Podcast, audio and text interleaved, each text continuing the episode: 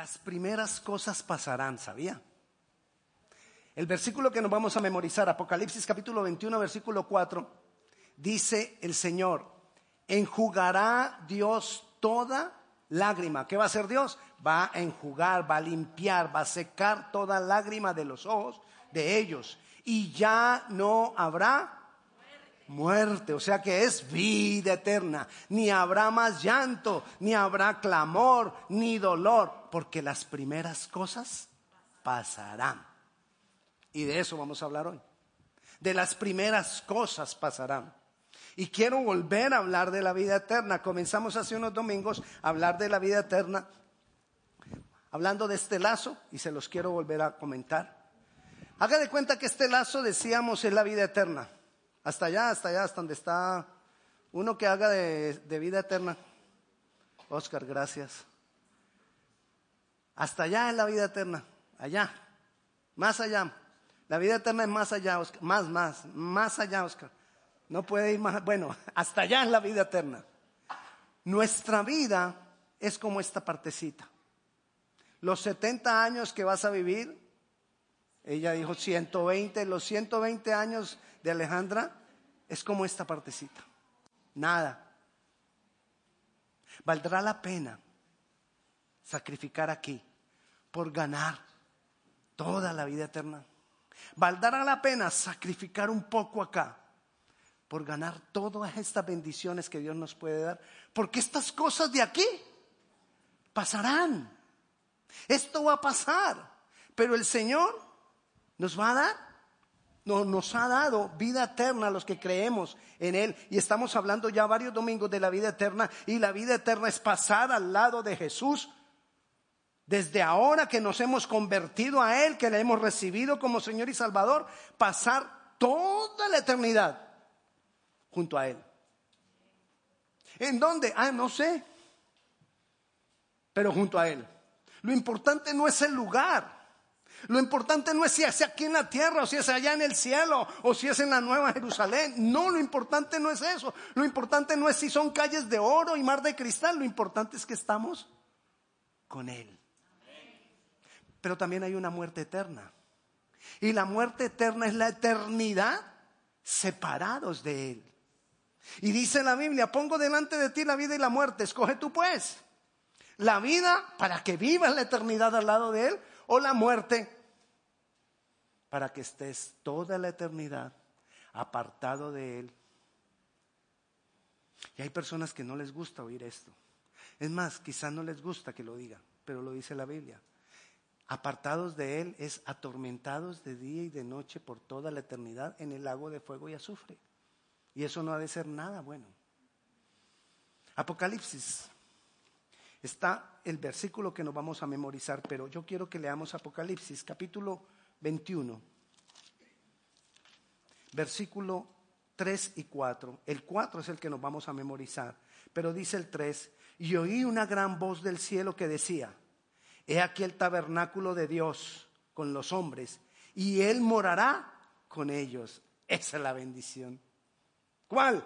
Que Él estará con nosotros y ellos serán su pueblo y Dios mismo estará con ellos como su Dios. Esa es la bendición de la vida eterna. Enjugará Dios toda lágrima de los ojos de ellos. Y ya no habrá muerte, ni habrá más llanto, ni clamor, ni dolor, ni temor, ni nada de esas cosas, ni nerviosismo, ni estrés, ni depresión, ni nada de esas cosas.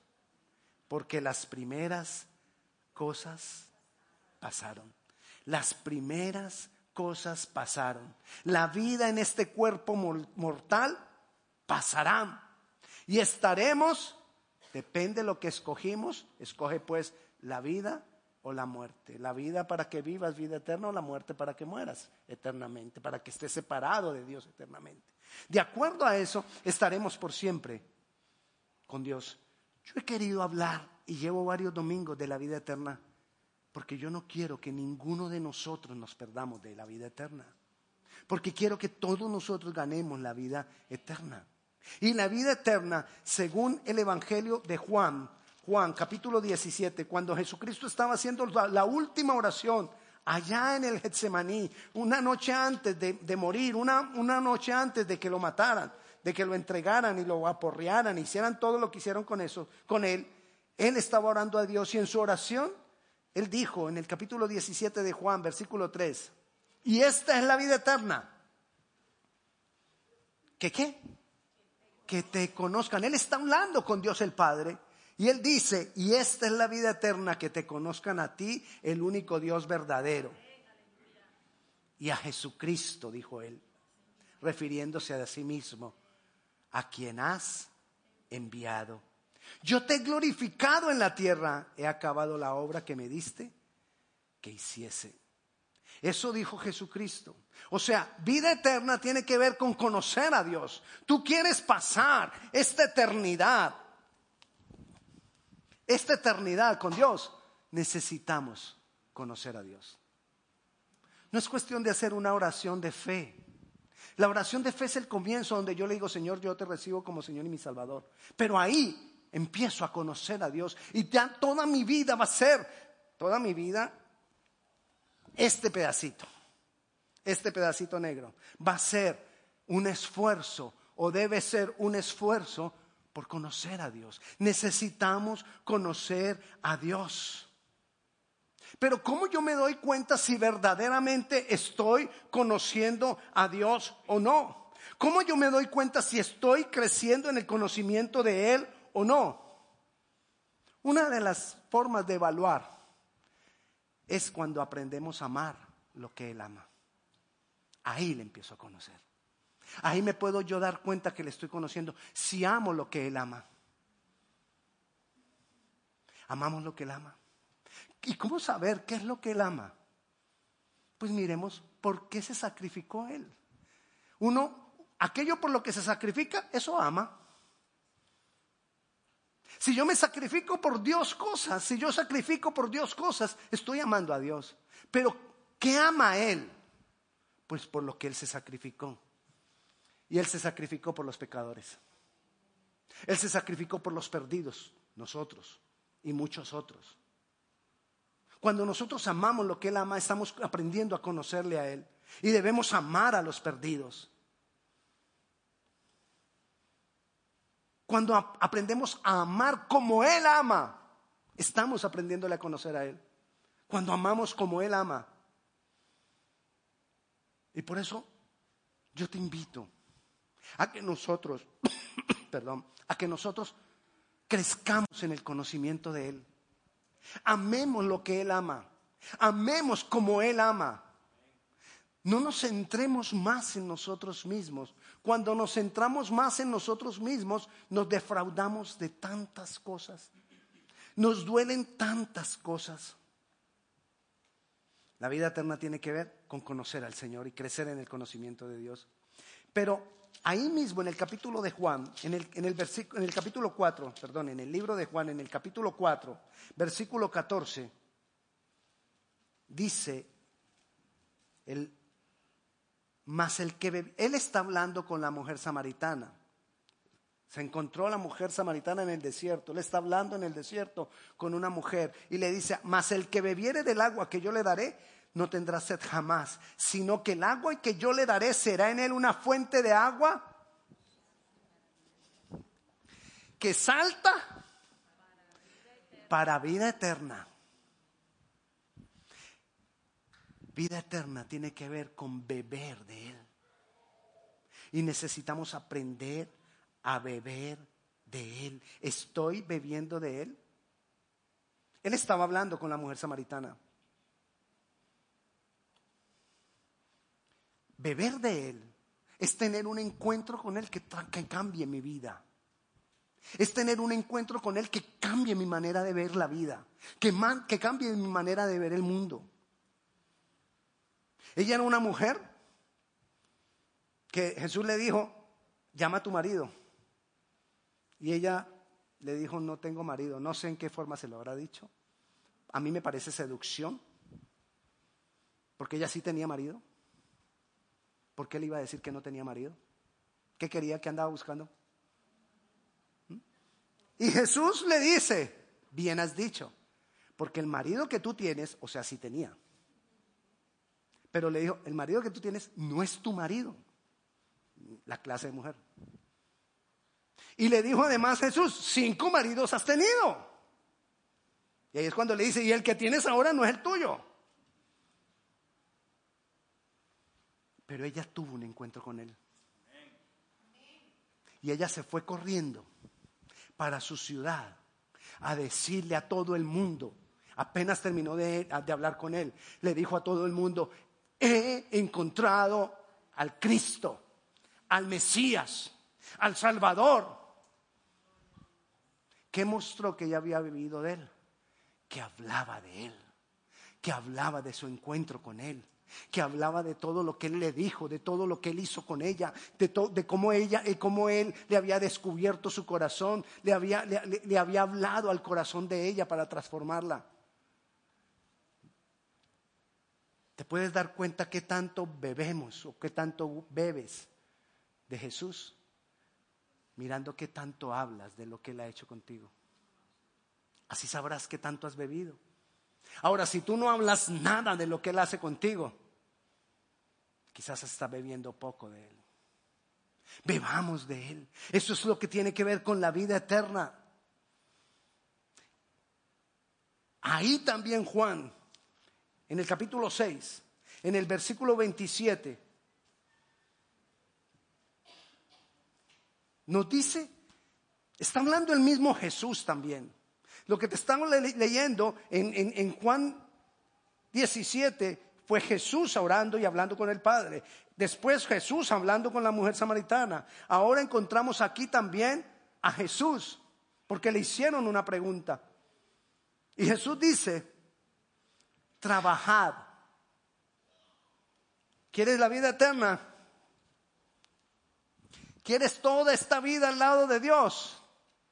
Necesitamos trabajar, pero ¿en qué? Y él le dice, trabajad no por la comida que perece, sino por la comida que a vida eterna permanece, la cual el Hijo del Hombre os dará, porque a éste señaló Dios el Padre para que la diera. Estamos comiendo, nos estamos alimentando de Él. Debemos trabajar por ser alimentados de Él, el alimento que viene de Él. La vida eterna tiene que ver con el alimento que viene de Jesucristo. Cuando yo me alimento de algo, empiezo a hacer o a notar ese algo del cual me alimenté. Ya se lo he contado, pero se lo voy a volver a contar. Una amiga en Colombia, vecina nuestra, esposa de, de uno de los pastores que se levantó como pastor conmigo. Juntos nos levantamos como pastor y fuimos formados como pastores. Vivíamos en el mismo edificio, ella vivía en el, ellos vivían en el piso superior. Y ella un día, varias semanas se dedicó a comer papaya. Y comía papaya, y comía papaya, y comía papaya, y comía papaya. ¿Saben qué es papaya? Ok. La papaya. El fruto del papayo, esa es la papaya. Bueno, y comía papaya y comía papaya. Cuando un día yo le miro las manos y las manos eran color naranja, la palma de las manos. Ella era bacterióloga. Y le dije yo, ¿vos por qué tenés las manos de ese color? Y me dice, por la papaya que como. Mi cuerpo está ya expidiendo lo que he comido. Ah, obviamente muy lisas las manos, casi sin, sin marcas, sin arrugas, por la papaya, pero naranja. Así que para las mujeres que quieren aquí, ok, pueden hacerlo, pero se van a poner color naranja. La pregunta es, ¿qué tanto estoy comiendo de Jesús? Porque cuando yo como de Jesús, no se va a ver en mis manos papaya. Se va a ver Jesús en mis manos sin esforzarme, si yo me alimento de Jesús, sin esforzarme, voy a expedir Jesús. Como el hombre que trabajó por años en la perfumería. Cuando sudaba, él olía perfume. Porque su cuerpo había estado recibiendo perfume día tras día y no se esforzaba después para oler a perfume, porque ya estaba en él. Igual pasa cuando nosotros comemos de Jesús. Empezamos a ser como Jesús sin esforzarnos. Ay, pastor, qué difícil es poder ser como Jesús. Es muy difícil. Pero en la medida que yo coma más y más de Él, va a fluir en mí el ser como Jesús. Y eso tiene que ver con vida eterna. Porque Él dijo, trabajad, no por la comida que perece, sino por la comida que a vida eterna permanece, el cual el Hijo del Hombre, Jesucristo, te dará. La vida eterna tiene que ver con agradar a una persona. Le voy a dar un ejemplo. Voy a tomar el ejemplo que normalmente yo tomo. Ustedes saben a quién es la persona que, que yo más tomo de ejemplo. La señora rubia. Pero, ¿cómo puedo yo agradarla a ella? ¿Cuándo me doy cuenta que la estoy agradando a ella? Cuando hago lo que ella quiere. ¿Verdad? Sí. Cuando hablo lo que ella quiere que hable. Cuando me callo cuando ella quiere que me calle. Y que la oiga todo lo que ella quiere hablar. Ahí le estoy agradando. Cuando actúo como ella quiere que yo actúe. Cuando reacciono como ella quiere que yo reaccione. Ahí le estoy agradando a ella. Y la palabra del Señor dice, y tiene que ver con vida eterna, que agrademos al Espíritu, porque eso es para vida eterna. Yo tengo que agradar al Espíritu, actuar como Él quiere que yo actúe, reaccionar como Él quiere que yo reaccione, callarme cuando Él quiere que yo me calle para poderlo escuchar a Él. Y yo no entiendo cómo puede haber personas que puedan decir que no podemos hablarle al Espíritu Santo cuando la Biblia nos dice que la vida eterna tiene que ver con que tú y yo le agrademos al Espíritu de Dios. Nosotros tenemos que agradarle a Él en la medida que queramos más y más la vida eterna. Dice Gálatas, capítulo 6, versículo 8. Dice así. Porque el que siembra para su carne, de la carne segará corrupción. Mas el que siembra para el espíritu, del espíritu segará vida eterna. ¿Qué es sembrar para el espíritu? Si tú lees la, nueva traducción viviente, dice el que trabaja para agradar al espíritu. Nosotros necesitamos agradar al Espíritu Santo. Y no hay mayor forma, no hay otra forma de agradarle sino es tener comunión con Él. Y eso es sembrar para vida eterna. Los que viven para agradar al Espíritu, del Espíritu recogen vida eterna. Tenemos, perdón, conocer al Señor tiene que ver con vida eterna. Beber de Jesús tiene que ver con vida eterna. Comer de Jesús tiene que ver con vida eterna. Agradar al Espíritu tiene que ver con vida eterna. Pero también el Señor nos enseñó más de la vida eterna. Y en Mateo, capítulo 7, y aquí nos vamos a quedar un ratito. Dice Jesús, versículo 13, entrad por la puerta estrecha. La puerta así. Haga así, haga así, estréchese, estréchese un poquito. Eso. Para que se, es incluso estiramiento. Estréchese. Yo veo Ok. Dice, entrad por la puerta estrecha, porque ancha es la puerta y espacioso el camino que lleva a la perdición, y muchos son los que entran por ella. Porque estrecha es la puerta y angosto el camino que lleva a la vida. ¿Cuál vida? La vida eterna. Y pocos son los que la hallan. ¿Quién está hablando? Jesús. No te estoy dando palabras de hombre, te estoy hablando de las palabras de Jesús. Hablando de la vida eterna, las enseñanzas de Jesús, hablando de la vida eterna. Y el mismo Jesús aquí está hablando cómo ingreso a la vida eterna. Y dice que por una puerta que se estrecha. Le voy a contar, en las ciudades en la antigüedad, las ciudades hacían, les hacían alrededor murallas para proteger la ciudad de las bestias del campo, de los asaltadores, de, de las guerras, y entonces hacían murallas alrededor. Generalmente tenían una gran puerta, la puerta grande. En la puerta grande era la puerta que llevaba a otras ciudades. Pero también en esa puerta había mucho comercio. pasaba mucha gente por la, por la gran puerta. Había mucho comercio, había muchos negocios. Era una puerta muy popular. Todo el mundo quería ir por esa puerta. Muchas de esas puertas, su calle era asfaltada. Es decir, que cuando llovía y había tiempos difíciles, también se podía andar por esa puerta. La puerta ancha, la puerta grande, la puerta popular. La puerta a la cual todo el mundo quería, quería ir porque había comercio, eh, había juegos, eh, se relacionaba con gente, ¿no? Divertidísimo. La puerta grande. Pero también en las murallas había una puerta estrecha. Una puerta estrecha que llevaba al campo a trabajar, a sembrar y a recoger. Una puerta que normalmente su, piso no era pavimentado. Cuando llovía se ponía más difícil esa puerta. Una puerta bien estrecha, por donde ni siquiera cabían dos. Para poder pasar uno tenía que dar espacio para que pasara el otro. Y Jesús viene y les dice, la puerta a la vida eterna no es como la puerta grande. No es como la puerta popular. No es como la puerta divertida. No es como la puerta fácil, pavimentada. Es como la puerta estrecha, donde pasan pocos, donde solo pasan los que quieren trabajar, donde solo pasan los que quieren y están dispuestos a caminar el camino difícil. Y comparó la entrada a la vida eterna con la puerta estrecha, donde a la, puerta, a la vida eterna no hay alternativas para llegar a Dios, no hay atajos para llevar a Dios.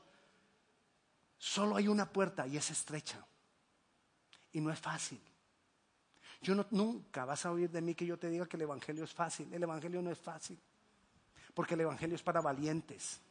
La vida eterna es para valientes, para decididos, para los que están dispuestos a sacrificar si es necesario sacrificar algo. Y si llueve y hay que embarrarse, pues lluevo, y que llueva y me embarro. ¿No será que nos podemos ir por la, por la pavimentada? Vámonos por el asfalto, es más fácil. Para la vida eterna no hay atajos. Por la vida, a la vida eterna no llegamos por las reglas de hombres. Las reglas de hombres y el cumplir las reglas de hombres no me llevan a la vida eterna. No podemos llegar a la vida eterna por los logros propios. Tampoco me puedo detener a mirar la puerta estrecha y a pensar, qué injusta es la puerta estrecha, porque tantos se van a perder. Debería ser una puerta amplia donde todos se salven. Ni siquiera en eso me puedo detener a pensar, porque Dios dispuso que fuera la puerta estrecha para ahí probar cuáles son los que sí verdaderamente pueden estar junto con Él por toda la vida eterna. Por eso la puerta se estrecha. Y aunque vamos a ver millones de personas allá, en la vida eterna, somos pocos esos millones de personas comparado con los miles de millones de personas que no entrarán por estar en la puerta ancha.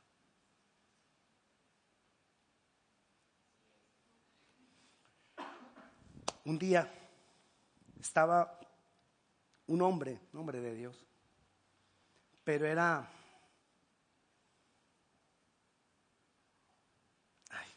¿Cómo se llama? El, pertenecía al Senado de Inglaterra, este hombre. Y este hombre estaba hablando elocuentemente, dando una cantidad de ideas para el cambio de, de, Inglaterra, en el Parlamento. En el Parlamento estaba dando sus grandes ideas y todo el mundo lo aplaudía porque eran unas ideas geniales. Para que no se olvide, el apellido es Burke, así como el, el pueblo que está aquí por la, yendo para Springfield. Así es el apellido de él. Y su hermano lo estaba escuchando hablar pero así como elevado. Cuando terminó todo, alguien se le acercó al hermano y le dijo, ¿en qué estaba pensando usted que se veía él completamente elevado cuando estaba escuchando al del Parlamento hablar? Y él dijo, yo estaba pensando que por qué habían tantas facultades reunidas en un solo miembro de mi familia. Pero también recordé algo, dijo él. Recordé que cuando éramos niños y estábamos en la escuela, yo era el popular. Yo mantenía jugando. Yo mantenía en risas, jangueando. Y él estaba siempre estudiando. Él estaba siempre investigando. Él estaba siempre generando mejores ideas para la escuela. Pero la escuela se acabó. Y ahora estamos en la vida real. Y Él está recogiendo lo que sembró, dijo su propio hermano. Las cosas pasarán. Las primeras cosas pasarán.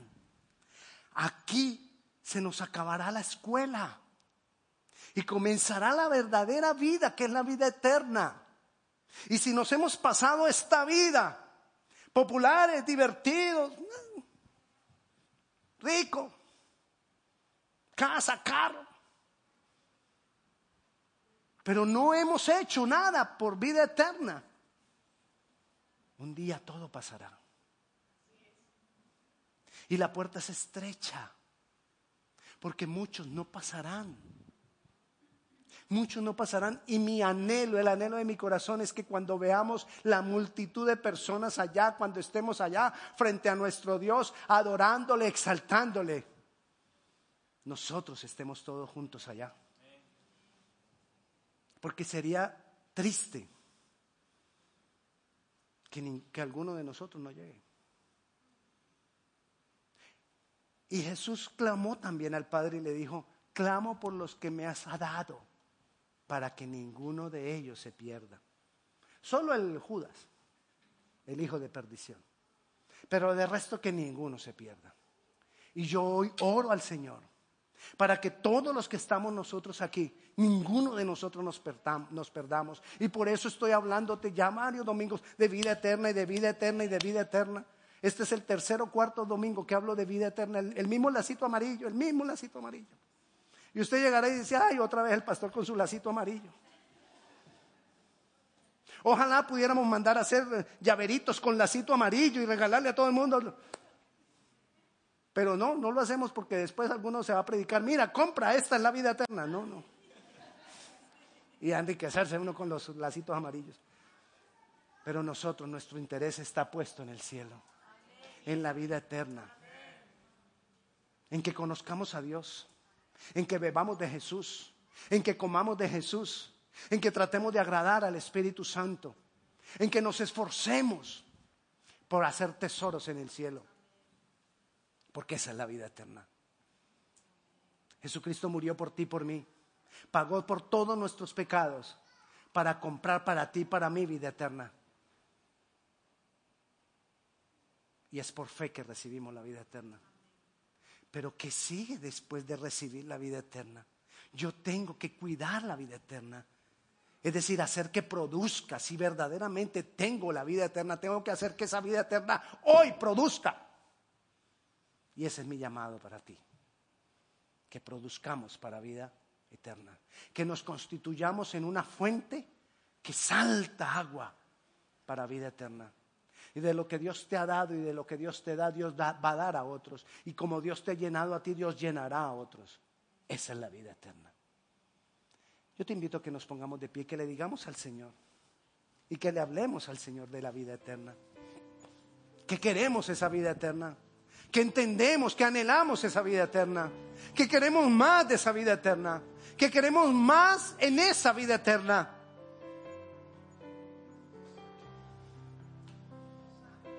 Dios es bueno.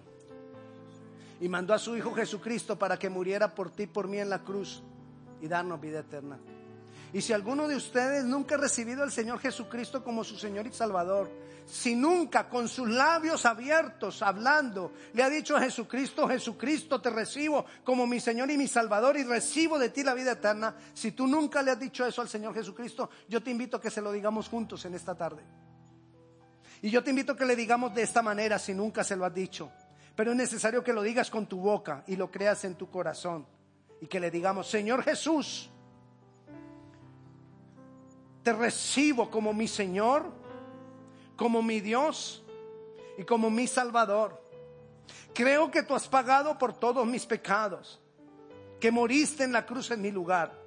Hoy te recibo y recibo de ti el regalo de la vida eterna. Amén.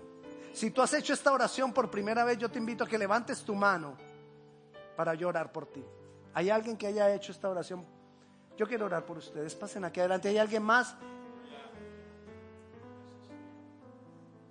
Vamos a extender nuestras manos.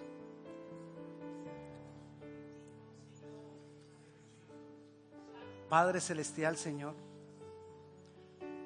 nosotros levantamos, Padre Santo, las vidas de nuestros hermanos, Señor, que hoy se constituyen en hijos tuyos por haberte recibido como Señor y Salvador. Yo los declaro apartados para ti, consagrados para ti en santidad. Yo declaro, Padre Celestial, que tú abres un camino de bendición para ellos desde hoy y por toda la vida eterna. Señor, te damos gracias por ellos y yo declaro bendición para ellos y para su descendencia, bendición para ellos y para sus hijos, bendición para ellos y para todo lo que tú harás con ellos, Señor. Te damos gracias por sus vidas. Te damos gracias, Señor. Te damos gracias. Te damos gracias. Padre Celestial, oramos, Señor, para que tú bendigas, para que tú te manifiestes. Señor, declaramos esta vida apartada para ti, consagrada para ti, Señor. Consagrado para ti, Señor, para que tú le bendigas y le prosperes.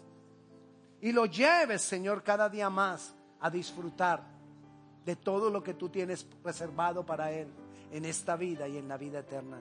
En el nombre de Jesús. Amén y amén.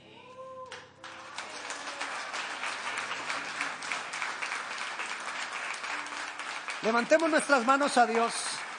Señor, nosotros que tenemos vida eterna, estamos aquí para ser más y más llenos de ti. Porque queremos mostrar tu amor. Porque queremos ser tuberías, canales por donde fluye el agua que tú eres y que tú nos das. Constitúyenos en fuentes, fuentes de donde salte vida para vida eterna. Te damos gracias en el nombre de Jesús. Amén y amén.